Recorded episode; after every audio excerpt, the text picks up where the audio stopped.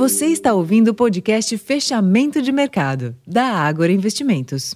Fala pessoal, Rosalém falando. Hoje é terça-feira, dia 26 de setembro de 2023, e os mercados globais apresentaram novamente um movimento de aversão ao risco na sessão de hoje. Ainda se ajustando às novas expectativas de juros mais alto por mais tempo nas economias desenvolvidas e também em meio à cautela com a recuperação econômica da China diante de estresses do setor imobiliário. Além disso, os investidores também acompanharam as negociações para o orçamento do governo americano sob risco de possível paralisação das atividades. Então, com esse pano de fundo, as principais bolsas da Europa e dos Estados Unidos encerraram a sessão em queda, com pressão extra sobre os índices de Nova York após dados mais fracos do que o esperado da economia americana. Entre os ativos seguros, os vencimentos médios e longos dos treasuries, os títulos americanos, encerraram a sessão novamente em alta, o que continuou fortalecendo o dólar em comparação à cesta de moedas fortes. Já o petróleo voltou a avançar sob perspectiva de aperto na oferta.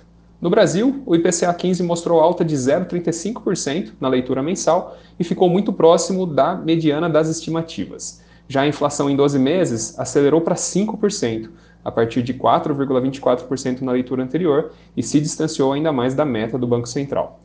A leitura então reforça a visão de que o Bacen seguirá reduzindo a Selic ao passo de meio ponto, meio ponto percentual por reunião, conforme sinalizado também pela ata da instituição, que foi inclusive divulgada hoje pela manhã. Sem direcionadores positivos, o Ibovespa confirmou a quarta queda consecutiva, dessa vez de 1,49% aos 114.193 pontos, com um giro financeiro de 23 bilhões de reais. No câmbio, o dólar avançou 0,42% frente ao real, cotado a 4,99, e nos juros, a sessão foi novamente de forte abertura em todos os vértices ao longo da curva termo.